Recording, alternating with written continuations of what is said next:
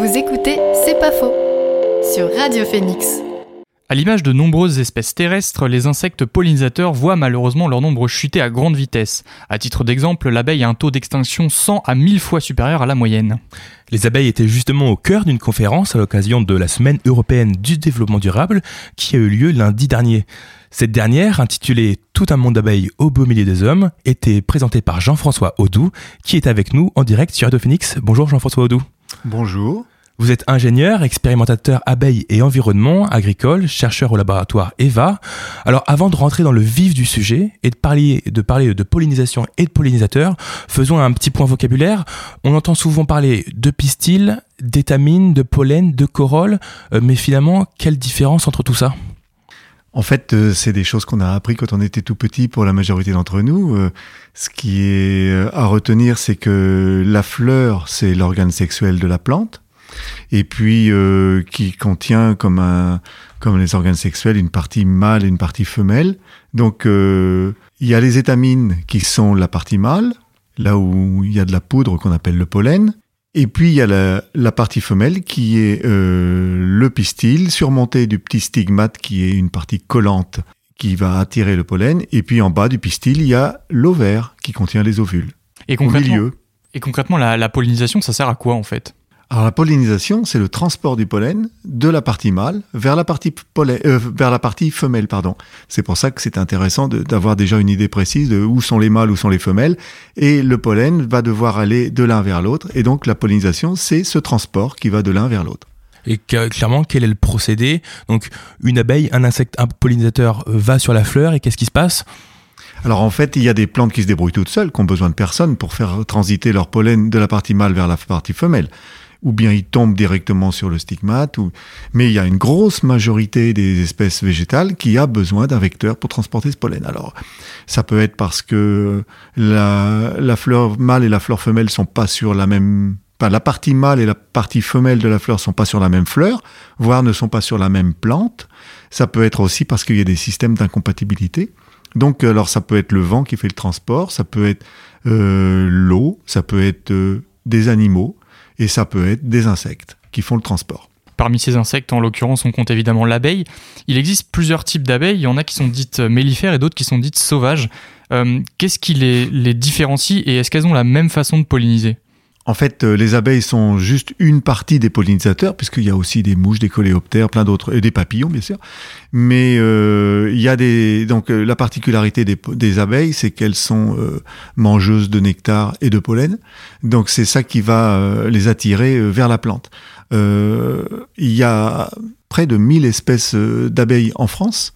970 ou quelque chose comme ça, ça dépend. Mais c'est pour dire que l'abeille mellifère, c'est une parmi toute cette myriade d'espèces, et c'est une des seules qui vivent en société toute l'année, en colonie. Voilà, c'est pour ça qu'elle a besoin de récolter du miel, elle fait des réserves pour passer l'hiver, alors que la majorité des autres espèces sont des espèces solitaires, qu'on appelle euh, solitaires parce que euh, elles travaillent pour leur propre compte, elles ne vivent pas en société, donc elles n'ont pas besoin de faire des réserves pour l'hiver, et elles n'amassent pas de miel. Quand on pense à abeilles, on pense aussi souvent à ruches. Vous avez parlé de, milliers d'espèces d'abeilles. Est-ce que elles se constituent euh, tous en ruches ou pas? Non, non, non, non, non. Euh, c'est justement, enfin, la ruche, c'est l'habitat seulement. Euh, dans la ruche vit une colonie, et en fait, très peu d'espèces vivent en colonie. Alors bon, on a l'abeille mellifère qui est la plus connue. On a les bourdons qui vivent en colonie, mais seulement une partie de l'année, puisqu'en hiver il n'y a plus de colonie. Euh, et puis, euh, il y a d'autres espèces qui ont la faculté de temps en temps de fonder une colonie transitoire ou plus ou moins stable, mais enfin, c'est moins généralisé. L'abeille mellifère est une exception. D'ailleurs, en parlant de cette ruche, comment ça fonctionne? Est-ce qu'il y a une, une hiérarchie euh, dans cette, dans cette ruche? Alors bien sûr, tout le monde a entendu parler de la reine qui est la mère, la mère de tous les individus qu'il y a dans la ruche. Ce qui est intéressant, c'est que euh, on a tous appris euh, des généralités quand on était petit, et en fait, euh, le monde des abeilles, c'est que des exceptions. Le monde des insectes, de toute façon, d'une façon générale. Alors, la mère, est, la reine est la mère de toutes les ouvrières qu'il y a dans la ruche. Mais bien sûr, il y a des ouvrières qui sont là, qui font partie de la famille, et qui ne font pas, qui ne sont pas issus, de, qui ne sont pas des filles de la mer. Il y a des abeilles qui se trompent de ruche et puis euh, qui élisent domicile dans une nouvelle ruche parce qu'elles sont arrivées avec le jabot plein de miel et donc elles sont acceptées. Les mâles, c'est la même chose. Les mâles sont des, sans domicile fixe. Ils naissent dans une ruche et ensuite, dès qu'ils sont capables d'aller un peu, de prendre une autonomie, euh, ils, ils changent de ruche très très régulièrement. Et concrètement, c'est quoi son rôle en fait à la reine dans la ruche? La reine, alors on dit qu'elle elle pond, donc c'est elle qui assure la reproduction. C'est la seule ouvrière, euh, c'est la seule femelle, pardon, euh, euh, féconde d'une colonie. Par contre, elle assure plein d'autres fonctions. En particulier, elle assure la cohésion. Vous savez, les insectes, communiquent beaucoup par phéromones. C'est des hormones volatiles qui sont destinées à induire un comportement particulier chez un autre individu de la même espèce. Et donc c'est comme ça que communiquent finalement euh, les, les, les, abeilles entre elles à l'intérieur de la colonie. Et alors euh, euh, la graine sécrète beaucoup de phéromones. il y en a plusieurs. Hein. Il y en a qui sont très importantes, qui sont des sécrétions mandibulaires ou, ou, du bout des pattes, des tarses, ou même sur l'abdomen aussi. Elle a des phéromones qui sont sécrétés et qui ou bien encouragent les abeilles à aller travailler, ou bien euh, permettent de maintenir la cohésion, ou bien aussi euh, inhibent totalement le développement des organes sexuels des ouvrières.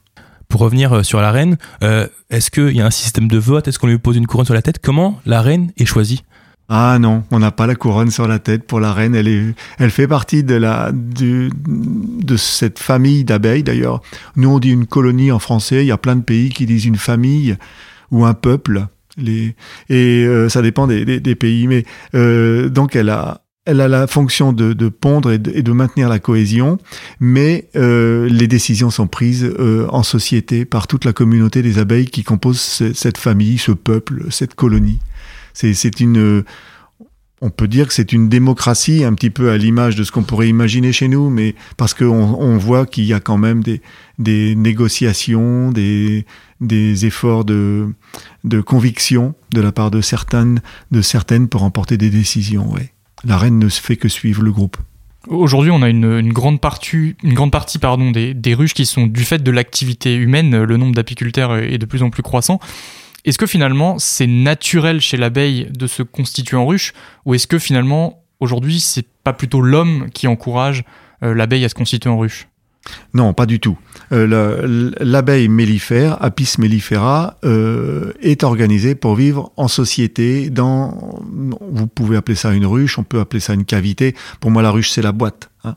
Donc, elles sont naturellement amenés à vivre euh, en colonie comme ça, en société, et l'apiculteur ne fait que leur offrir une boîte pour qu'elles soient à l'abri et qu'on puisse aussi les visiter et récolter du miel. Alors que dans un tronc d'arbre, c'est quand même pas pratique. Mais euh, ça, c'est la fonction naturelle. En fait, on ne fait qu'imiter ce que les abeilles font dans la nature, dans une certaine mesure quand même, parce qu'on a quand même adapté à notre euh, pratique. Euh, quand on pense abeilles aussi, on pense à miel. Mais à quoi ça sert à la base? Pourquoi les abeilles produisent du miel? Alors c'est ce que je commençais à dire tout à l'heure, en fait, parce que les abeilles vivent en société toute l'année. Et ça, c'est une, c'est une exception euh, dans, dans, dans, le monde vivant, hein, des, individus comme ça qui, qui vivent toute l'année ensemble. Euh, il y a les fourmis, euh, il y a certaines espèces d'abeilles sauvages comme, comme certaines alictes quelquefois. Donc, euh, à partir du moment où vous allez vivre en, communauté, il va falloir euh, se débrouiller pour euh, trouver une façon de passer l'hiver dans une période où il n'y a plus de ressources florales. Donc, euh, ou bien on se met en diapose, en hibernation, ce que font beaucoup d'autres insectes comme les guêpes, les frelons, les bourdons, ou bien on, remplit le garde-manger pour pouvoir continuer à manger vivre au ralenti, mais continuer à manger quand même. Donc en fait, tout vient de là. Le fait que les abeilles vivent en société toute l'année les oblige à accumuler du miel. Et puis, comme beaucoup d'animaux, euh, elle en récolte plus que nécessaire. Elle fait des, réserves en excédent. Et c'est ces réserves en excédent qui ont donné l'idée à l'homme de se servir pour, euh, pour récupérer ses excédents. Oui, donc à la base, en fait, le miel est destiné aux abeilles elles-mêmes. Bien sûr, c'est leur source d'énergie. Le miel, c'est du sucre euh, en, en, priorité, hein, c'est 80% de sucre, et euh, donc c'est leur source d'énergie qui va leur permettre de maintenir la température pendant l'hiver. Dans, une colonie d'abeilles, pendant l'hiver, il y a une température qui est maintenue autour de la reine au-delà de 30 degrés. C'est énorme, même s'il fait moins 10 dehors. Et justement, le fait de prélever ce miel, est-ce que ça n'a pas un impact euh, sur les abeilles, sur les ruches? Alors ça, c'est une question de, dose. Euh, euh, je vous ai dit tout à l'heure, les abeilles récoltent en excès. Alors évidemment, il faut ne prendre que l'excès et ne surtout pas toucher à ce que les abeilles auront besoin pendant l'hiver. Pour passer l'hiver, une colonie, a besoin d'une quinzaine de kilos de miel. Ça va dépendre des périodes, des régions. Euh, on laisse en général une vingtaine de kilos de miel dans, le fond dans le corps des ruches à cette saison-là. S'il n'y en a pas assez, on, en remet même. Et euh, en fait, les volumes des ruches sont calculés pour que quand on récolte la hausse, euh, on a laissé dans le corps de la ruche la quantité nécessaire pour qu'elle puisse passer l'hiver. Mais il y a, j'ai connu euh, dans des temps un peu plus anciens, mais je crois que ça existe encore dans certaines régions, des gens qui vont prélever du miel dans le corps de ruche. Et là, par contre, ça, c'est, c'est mettre sa colonie en péril. Et est-ce que le, goût ou la qualité du miel peut changer en fonction de, de l'abeille qui, qui le produit ah, alors ça, c'est une question à laquelle je n'ai pas de réponse. Est-ce que d'une variété d'abeilles à une autre, est-ce qu'on n'a pas la même, euh, le même miel? Eh ben, ça va dépendre euh, quand même de beaucoup de choses. Si elle a une langue assez longue pour aller butiner des fleurs qui ont une corolle profonde, elle va euh, avoir un miel qui sera différent de la ruche voisine qui a une langue qui est plus courte, par exemple, qui va butiner sur d'autres sortes de fleurs. Après, il n'est pas meilleur ou moins bon. C'est que la variété des fleurs peut être différente. Mais de toute façon, c'est souvent un assemblage. Euh, si on prélève tout le miel d'une ruche, euh, est-ce que quelles sont les conséquences? Est-ce que les abeilles partent? Est-ce qu'elles meurent peut-être? Non, elles ne partent pas parce que euh, on a pris le miel, mais dedans il y a le il y a le couvain, il y a le nid, et les abeilles n'abandonnent pas leur nid. Euh. Si on prenait trop de miel dans une ruche au moment de la récolte et qu'elles ne vont pas reconstituer leur réserve avant l'hiver, le risque qu'on prend, c'est qu'elles n'ont pas assez de miel pour aller jusqu'au mois de février-mars prochain. Et, c'est là que ça va se faire. Donc en fait, euh, s'il n'y a pas assez de nourriture pour passer l'hiver jusqu'au bout, eh bien, euh, on va avoir un abaissement de la température, des difficultés pour les abeilles pour remettre le nid en route au printemps prochain. Et puis, euh, ou alors qu'elles n'auront pas eu assez à manger, et donc on aura une baisse de la population. Et ensuite, cette baisse de population euh, va pas pouvoir permettre de, cette population trop faible va pas pouvoir permettre de repartir au printemps. En fait, à cette saison-là, on est aujourd'hui en mois d'octobre, nous, euh, apiculteurs, on prépare déjà euh, le printemps prochain. Et ce qui se passe aujourd'hui, ce sont, euh, c'est la, la colonie qui va permettre de redémarrer au printemps. On pense toujours aux abeilles au premier abord quand on pense euh, pollinisateurs, mais il en existe plein d'autres en fait, lesquels? Alors déjà, il y a parmi les pollinisateurs, il y a, toutes les sortes d'abeilles dont on a parlé tout à l'heure, les, 970 espèces.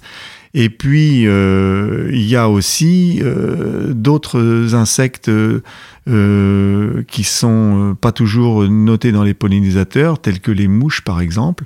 Alors on connaît les cirfes souvent, qui sont des, des mouches qui ressemblent un petit peu aux abeilles mais euh, la mouche domestique, la mouche qu'on a sur les carreaux de nos fenêtres est aussi un, grand pollinisateur des, prairies en particulier, des prairies humides, comme on a euh, dans le département. Et puis il y a bien sûr tout ce qu'on sait déjà, les papillons.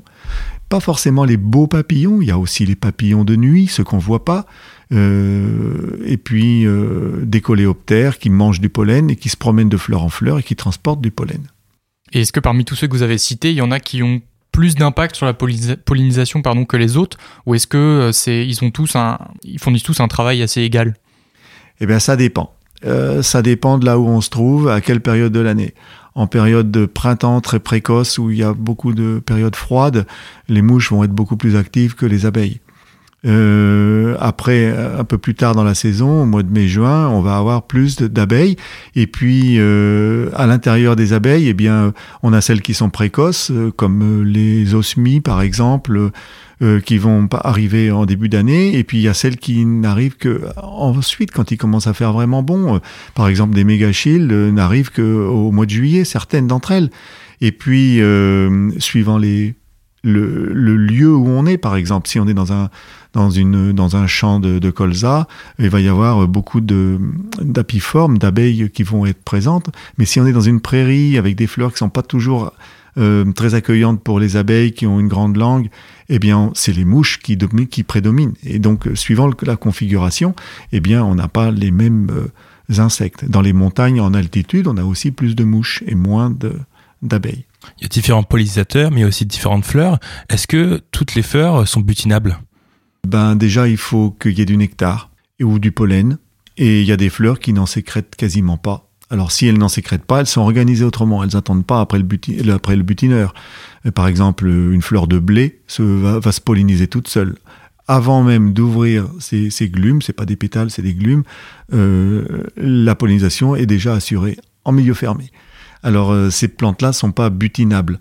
Il y a aussi, pour l'anecdote, des plantes qui sont butinables dans certains pays, puis pas dans d'autres. Par exemple, le soja en Amérique latine est une plante butinée par les abeilles, alors qu'elle ne l'est pas en France. Simplement que la morphologie de la fleur n'est pas la même. Et puis, euh, il y a des plantes qui vont être euh, butinables à certains, à certains horaires, le matin ou l'après-midi, et, à une heure où certains insectes seulement sont prêts et d'autres ne sont pas prêts. Tout à l'heure, vous expliquiez euh, la, formation du miel par le fait que les abeilles vivent en, en, colonie les autres, euh, les autres pollinisateurs ne produisent pas de, de miel. pardon.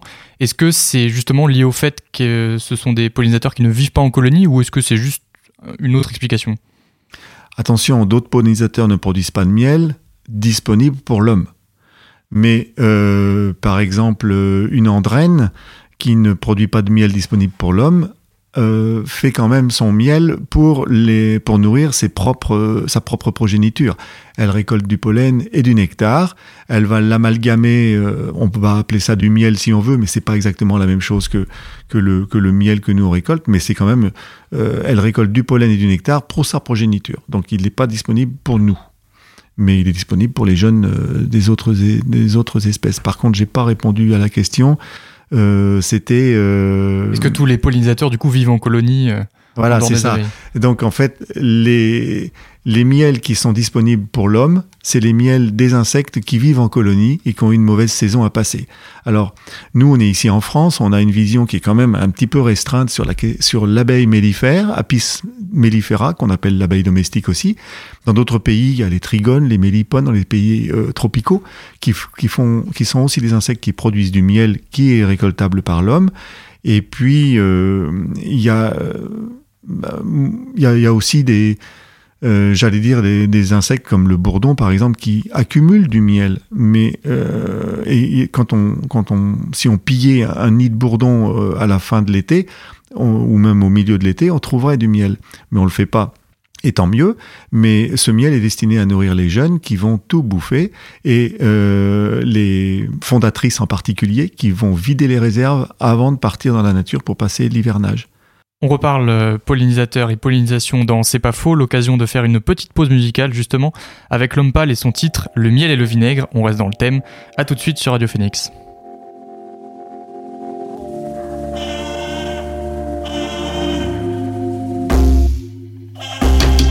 Je force sur mon corps, mon corps et je dis. Je force sur ma clope, mais mes cœurs et je tire. Trop de questions, je m'auto-interview, peu de réponses. On s'en reparle au prochain rendez-vous. Attends un peu avant de rentrer les chaises. Je voudrais un verre, pas un nouvel échec. Allez tranquille, 15 minutes, ta bouteille et moi, on va se sentir plus léger. Ah ouais.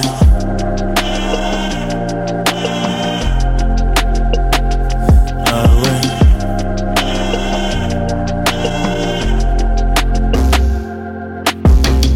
Je connais la route, je l'ai déjà faite. Et souvent c'est parce que je me fais virer de la fête. C'est pas de ma faute, j'ai les filtres en panne. De toute façon, j'aime pas les bouffons et j'aime pas le champagne. Envie d'un choc, merde, je suis obsédé. Si je pouvais, je ferais en sorte que toute la ville s'éteigne. Dans le noir, ils pourront pas se voir. Et pour moi, ça changera rien vu que je suis invisible. Ah ouais.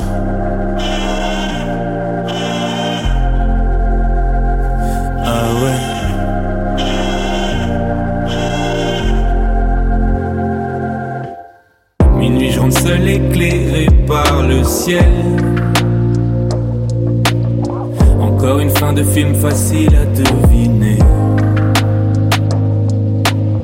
Mais je plains ceux qui ne connaissent que le miel. Le miel, ça n'est pas vraiment le miel sans le vinaigre. Minuit, je rentre seul éclairé par le ciel. Encore une fin de film facile à deviner. Mais je plains ceux qui ne connaissent que le miel.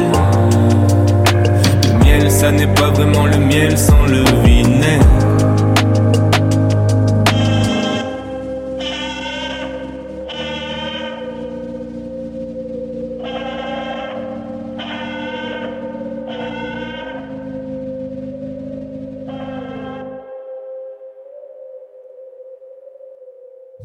On vient d'écouter L'homme pâle, le miel et le vinaigre, le vinaigre sur Radio Phoenix. Vous écoutez toujours C'est pas faux.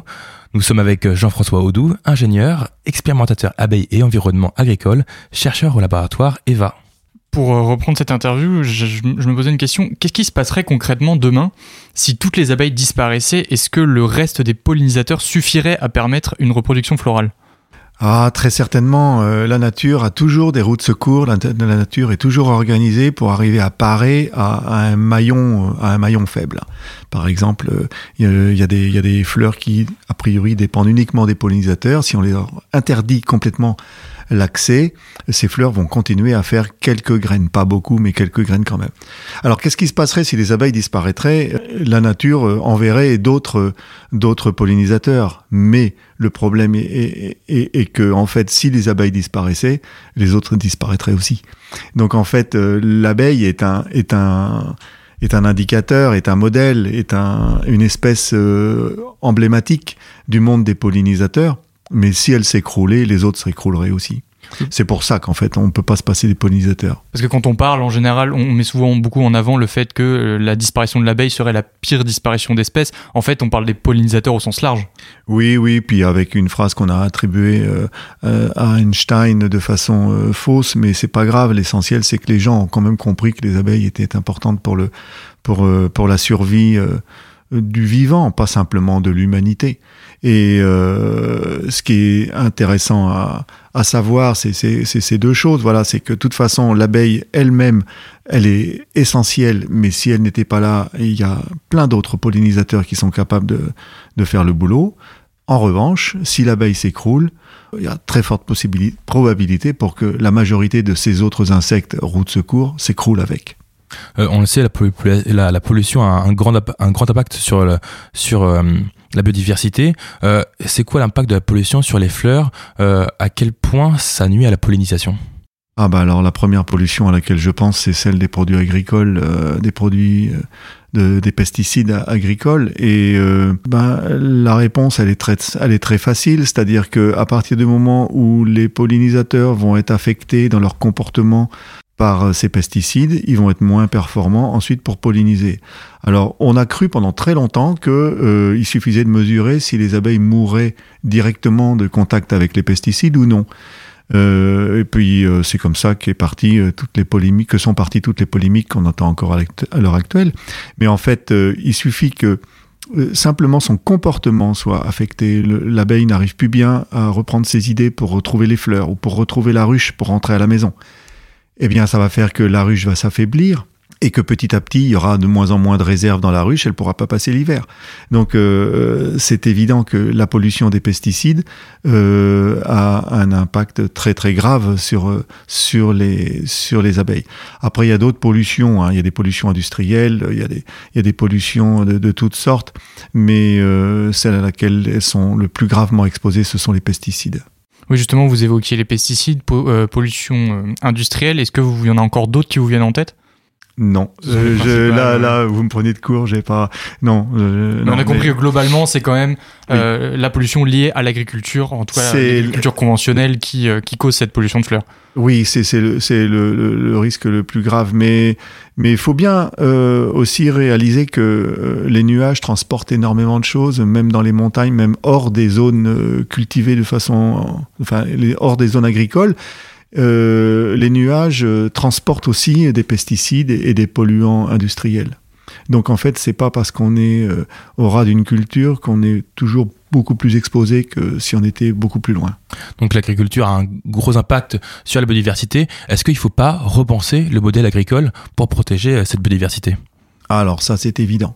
C'est évident, euh, il faut arriver à déjà à faire en sorte que nos insectes puissent vivre euh, toute l'année en trouvant de quoi manger euh, et en toute sécurité.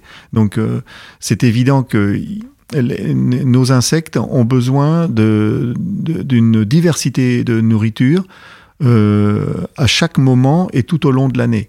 Et c'est un petit peu ça que remet en cause le, système agricole euh, euh, productiviste d'aujourd'hui, que du fait qu'on a de moins en moins de diversité de cultures dans les champs. Et puis euh, les fleurs arrivent euh, énormément tout en même temps et ensuite on n'en a plus du tout. Donc c'est ça qui met des espèces en péril parce qu'on a parlé de l'abeille mellifère qui butine toute l'année, mais il y a des espèces, je vous ai dit tout à l'heure, qui sortent au fur et à mesure de, de la saison et qui ne vont butiner que pendant deux ou trois semaines.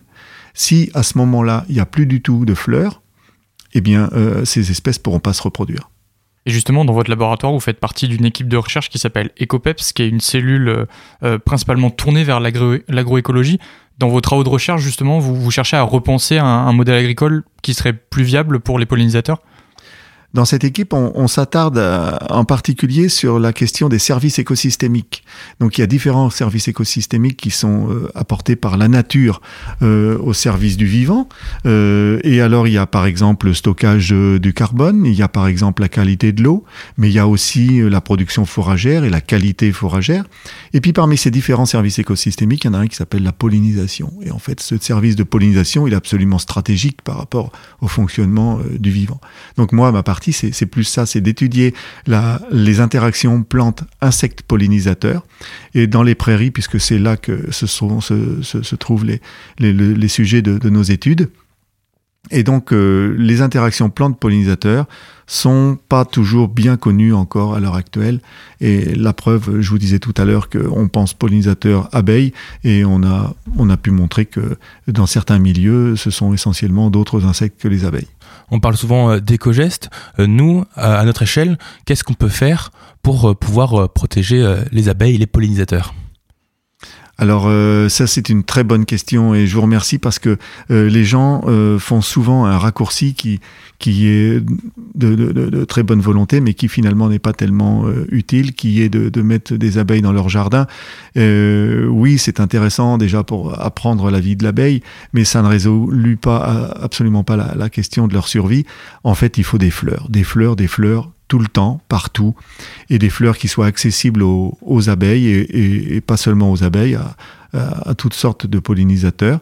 Il faut des fleurs qui soient profondes, des fleurs qui soient euh, moins profondes, qui soient plus faciles d'accès. Il faut des fleurs qui soient euh, protégées euh, des, vents forts. Il faut des fleurs qui soient disponibles un petit peu tout le temps. Et des fleurs saines qui ne soient pas traitées. Des fleurs qui apportent euh, de la bonne nourriture avec des protéines, des lipides, du sucre, voilà. Comment est-ce que le changement climatique impacte et impactera les pollinisateurs et la pollinisation au sens large?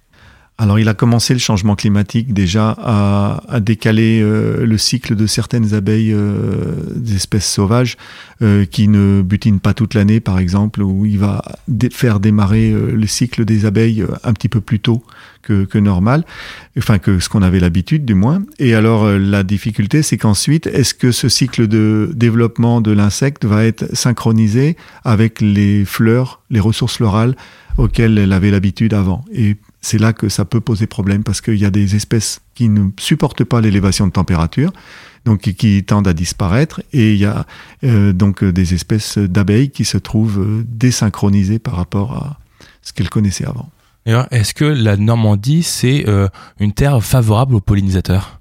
Je crois qu'il n'y a, pas beaucoup de terres qui sont vraiment défavorables aux pollinisateurs. On arrive à en trouver absolument partout.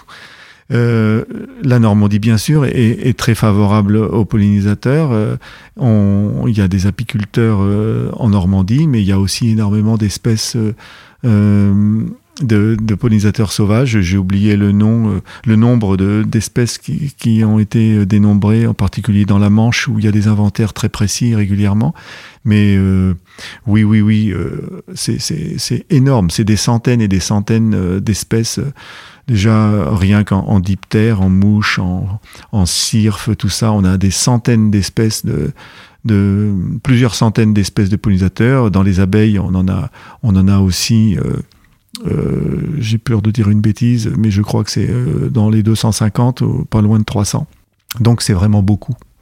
Vous avez étudié les, les interactions fonctionnelles plantes-pollinisateurs dans euh, des prairies contrastées de, de quatre régions françaises, des prairies de marais, de montagnes, mésophiles et des pelouses cal- calcaires. Lequel de ces quatre est plus favorable à la pollinisation? Euh, c'est c'est une excellente question parce que euh, en fait, euh, à l'avenir, il va falloir raisonner un petit peu comme ça.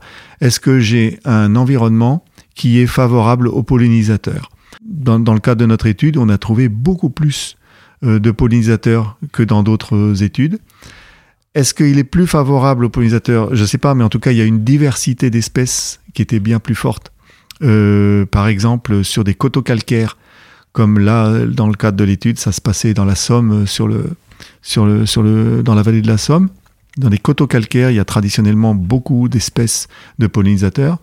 Euh, dans les prairies de montagne, on a énormément d'espèces aussi de pollinisateurs.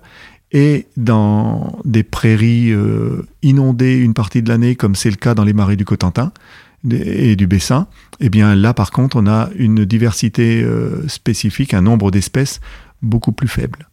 On a parlé aussi Et c'est de, pas pour ça qu'ils sont moins efficaces. On a parlé aussi de, de solutions pour, euh, pour protéger les pollinisateurs. Euh, on entend parler de euh, fécondation artificielle. Euh, comment ça marche? Qu'est-ce que c'est? Fécondation artificielle des abeilles ou des plantes? Des plantes. Des, des plantes. des- Des des plantes. plantes. Euh, quand il n'y a plus de pollinisateurs, il y a des gens qui se sont dit mais on pourrait euh, polliniser les fleurs nous-mêmes sans attendre après les abeilles. En fait, c'est pas nouveau comme question. Euh, on fait ça euh, chez les Égyptiens depuis euh, très très très longtemps. Polliniser euh, des palmiers, mais euh, plus tard, quand s'est développée euh, la culture de la vanille à travers le monde, on savait pas comment ça marchait et en fait, on s'est rendu compte qu'il valait mieux les polliniser soi-même. Et après, on a compris qu'il y avait une espèce de d'abeilles très particulière qu'on n'avait pas importée en même temps que la culture de la vanille. Et puis plus récemment, euh, on parle beaucoup des, des, des cultures de fruitiers, pommiers, poiriers en Chine et au Bhoutan, où on a, euh, enfin c'est surtout en Chine, mais il y avait euh, un problème d'abeilles mortes partout, quoi. Et puis euh, les, les gens se sont mis, les Chinois se sont mis à, à polliniser eux-mêmes avec des plumes euh, pour polliniser les fleurs. Et en fait, ça permet aussi d'avoir des très beaux fruits. Ceci dit, cette pollinisation, dans le cas de- des Chinois, elle n'est pas obligatoire et elle, était, elle a été déclenchée aussi par le fait que c'était complètement pollué de pesticides. Qu'est-ce que ça change, euh, cette pollinisation artificielle, dans, dans la qualité justement du, de, de, de la, polli- de la pollinisation en en elle-même? Ben c'est voilà, c'est pour ça que je disais que en fait, on, on- on a, il y a quand même des différents reportages qui expliquent cette, ce phénomène-là. Mais euh, qu'est-ce que ça change? C'est que euh, ça peut permettre de polliniser avec une certaine variété plutôt qu'une autre, et ça peut euh, être, donner la garantie que la pollinisation a été bien assurée si c'est fait correctement. Et c'est ce qui fait que au Japon, euh, ils ont l'habitude de faire ce genre de choses et d'obtenir des très beaux fruits. Euh, Il faut que ça Voilà. soit fait correctement. Est-ce qu'il y a des gens qui sont habilités à le faire justement? Oui, il faut être capable de grimper dans les dans, euh, dans les fleurs des arbres fruitiers et euh, donc euh, alors ou bien c'est fait par des gens très euh, très bien formés, très avertis, ou bien c'est fait euh, n'importe comment de façon euh, semi-industrielle comme en Chine par des gamins qui montent dans les arbres et qui se cassent la figure régulièrement, il y a des accidents. Donc en fait, il y a tous les cas de figure là aussi. Faut retenir que euh, une des raisons principales c'est les pesticides, mais on peut pas euh, le problème est bien plus complexe que ça quoi. Est-ce que c'est vraiment viable de pratiquer de la sorte à long terme? Bien sûr que non. Bien sûr que non, on peut pas faire le travail des abeilles. C'est pour ça que je vous ai dit ça pouvait permettre de donner des beaux fruits. Donc là, tout de suite, on va ouvrir sur un, marché euh, qui va nous permettre de vendre des, de commercialiser à très très haut prix, avec un, un prix très élevé. Mais euh, il est hors de question d'imaginer que tous les fruits qu'on va consommer seront pollinisés par autre chose que des insectes naturellement. Sinon, ce sera jamais rentable. Question un peu plus personnelle, vous êtes également apiculteur. Est-ce que vos sujets de recherche, euh, est-ce que c'est vos sujets de recherche qui vous ont amené euh, à faire de l'apiculture ou est-ce que c'est l'inverse? Ah, je crois qu'au départ, euh, j'étais dans les abeilles. Euh, ça rend curieux d'avoir des abeilles. Hein. Euh, quand on a envie de regarder dans la ruche et on a envie de comprendre comment ça marche. Et puis c'est du tout petit. Dès qu'on met les mains dedans, c'est tout de suite quelque chose qu'il faut prendre avec beaucoup de minutie. Et, et quand j'ai eu l'opportunité de, de, rentrer dans le monde de la recherche, pour moi, c'était c'était une opportunité formidable pour arriver à comprendre ce qui se passe dans cette société des abeilles où on peut pas tout comprendre en regardant, ou alors c'est tellement long. Euh, l'apiculture euh, rend curieux, je crois. Voilà. Juste pour terminer, euh, on a parlé des fleurs pour protéger les abeilles. Est-ce que, ou les, pollinisateurs, est-ce que vous avez un petit bouquet à nous faire Qu'est-ce qu'il faut acheter comme fleurs pour protéger ces abeilles pour les personnes qui nous écoutent? Alors il y a des fleurs sur lesquelles euh, on, a régulièrement des insectes euh, toute l'année. Euh, ces derniers jours là, il y a la pulicaire qui est qui est en qui est en fleurs, qui attire des insectes. Et il y a le lierre aussi qui, attire beaucoup d'insectes ces jours-ci là et qu'il faut pas détruire euh, n'importe comment. Bien sûr, on peut pas avoir du lierre partout, mais euh, sachez qu'il accueille énormément les, insectes. Et puis dans les jardins, ce qui est bien, c'est de mettre des plantes de la famille des, des lamiacées, la famille du thym, la famille de la sarriette, la famille des épillères, la, les, la famille des orties blanches, du lamier blanc. Euh, ça, c'est un bouquet euh, qui marche quand même très bien. Des astères, ça attire aussi. donc les astéracées, les lamiacées et puis euh, les fabacées, oui, si vous avez dans votre jardin euh, du sainfoin, euh, de la luzerne, vous êtes sûr du trèfle, vous êtes sûr d'avoir des insectes. Merci beaucoup Jean-François Audou d'avoir accepté notre invitation. je rappelle, vous êtes ingénieur, expérimentateur abeilles et environnement agricole, chercheur au laboratoire EVA. Bonne journée à vous. Merci à vous aussi. Vous écoutez C'est pas faux sur Radio Phoenix.